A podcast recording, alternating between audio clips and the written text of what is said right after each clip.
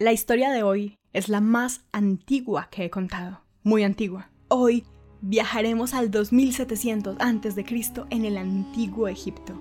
Les doy la bienvenida a un nuevo programa de Baúl de Cartas para contarles la historia más antigua que existe sobre un naufragio, escrito hace más de 4.000 años. Les acompaña Sara Gaviria Piedraíta.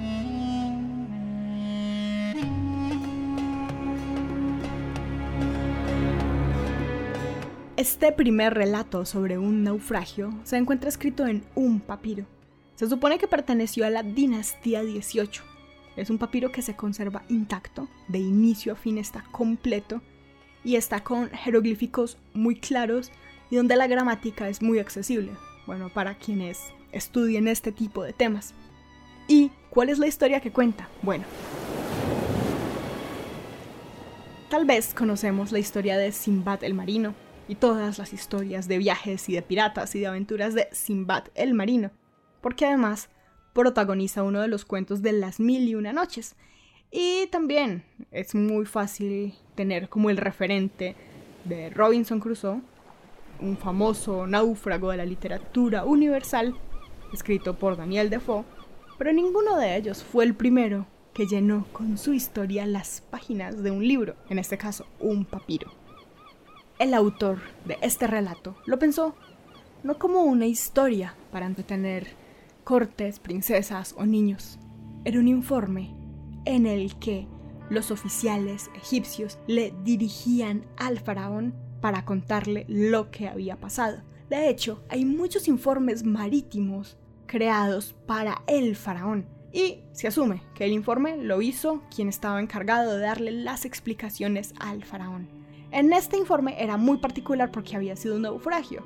Entonces había que determinar de quién fue la culpa, había que saber si la nave tenía las condiciones para navegar y quién era el responsable por el desastre. Era algo así como un consejo de guerra o como un juicio para un oficial de la marina. Y el texto es para darle confianza al faraón y se narra cómo se sobrevivió al naufragio.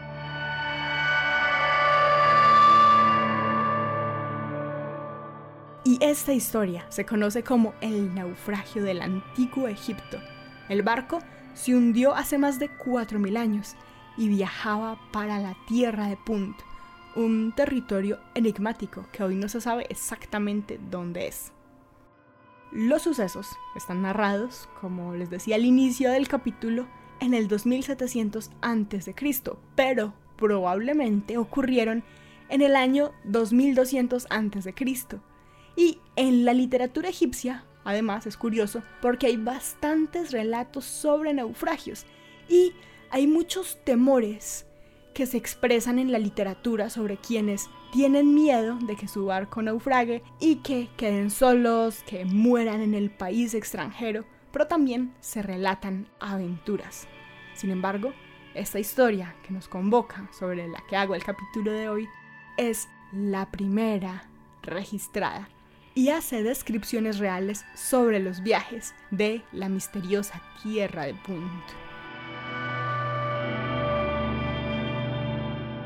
La historia está narrada como una historia dentro de otra historia dentro de otra historia, algo que se ve por ejemplo en Las Mil y Una Noches. La historia empieza cuando un príncipe egipcio regresa de comerciar de un país lejano.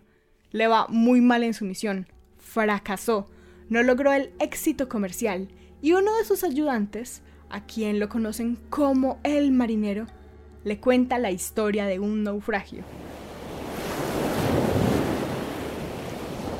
Y empieza contando que tenía un barco donde había 150 hombres trabajando. El barco se hundió en medio de la tormenta y el único sobreviviente entre los 150 hombres iba aferrado a un madero.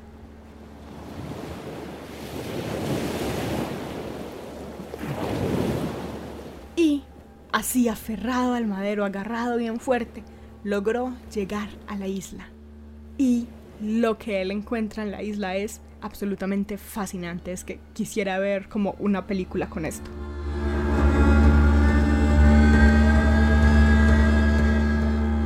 Esta historia está narrada en Piro. Y es impresionante porque es toda la estética de los jeroglíficos egipcios, pero está ah, contando algo, una escena que está en un barco. Entonces están los marineros, los peces, todo rodeado de jeroglíficos. Es una imagen eh, muy bella.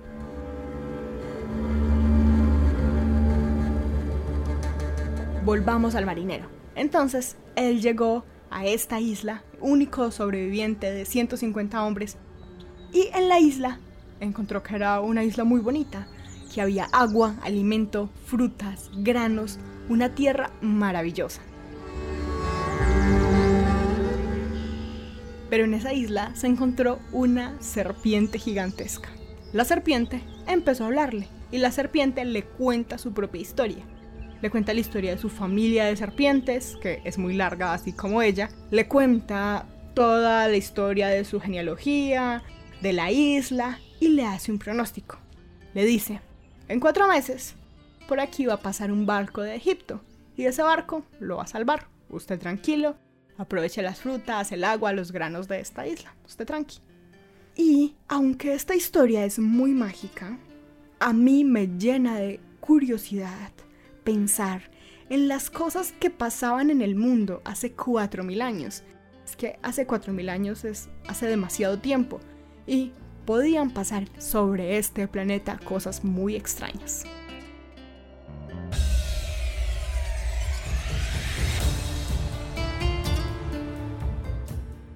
A los cuatro meses, en efecto, llegó la nave egipcia. La serpiente le dio muchos regalos al navegante y le dijo, por favor, llévalos al faraón, les que van de mi parte estos regalos.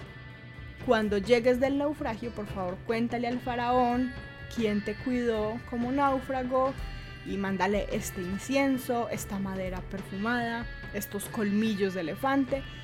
Y eso hace Simbao habla bien de la serpiente, le dice que era la jefe de la tierra de Punt, entrega los regalos y queda muy bien con el faraón.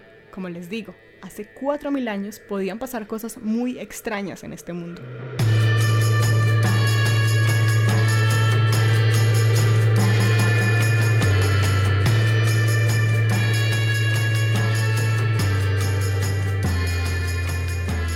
Cuando el marinero regresó, se convirtió en asistente de viajes marítimos de el faraón. Tenía siervos a su disposición y se encargaba de asesorar todo el tema de los viajes por agua. Y esta historia de náufragos le da origen a Simbad el marino, un clásico originalmente de la literatura egipcia y que hoy podemos conocer por muchas películas donde incluso se ha blanqueado al personaje pero Sinbad alguna vez fue un marinero egipcio atrapado en una isla con una serpiente enorme.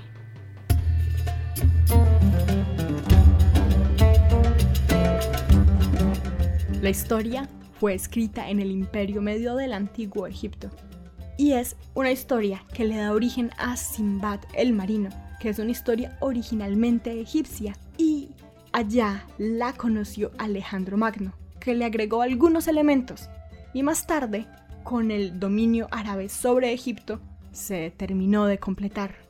Luego, para el siglo XIII, se incluyeron historias de navegantes como Gense, que era un marinero conocido como Mao Simbao, un marino musulmán bajo las órdenes de China, que realizó siete viajes por el Océano Índico.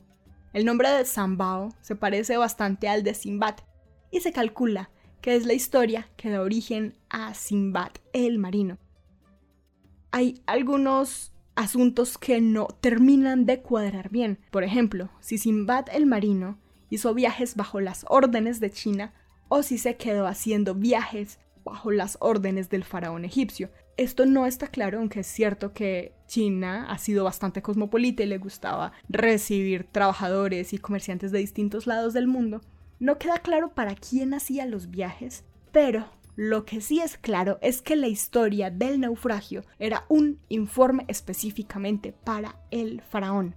Y que además no es una historia que estuviera en las mil y una noches. Se vino a incluir apenas para el siglo XVIII cuando se hizo una colección turca de las Mil y Una Noches. Y luego, unos pocos años después de la colección turca, se hizo una edición impresa en árabe. Y ahí ya estaba ese relato de Simbad el marino en las Mil y Una Noches.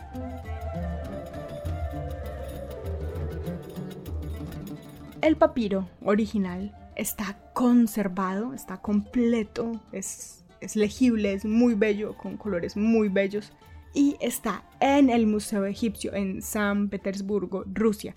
Fue descubierto en 1880 por un egiptólogo ruso, quien lo dio a conocer en un congreso internacional de orientalistas que se celebró en Berlín.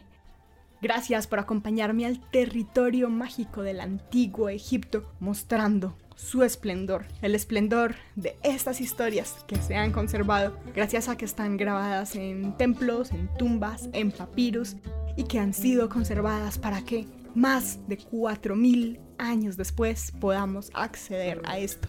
Muchas gracias por escuchar Baúl de Cartas. Les acompañó Sara Gaviria Piedraíta.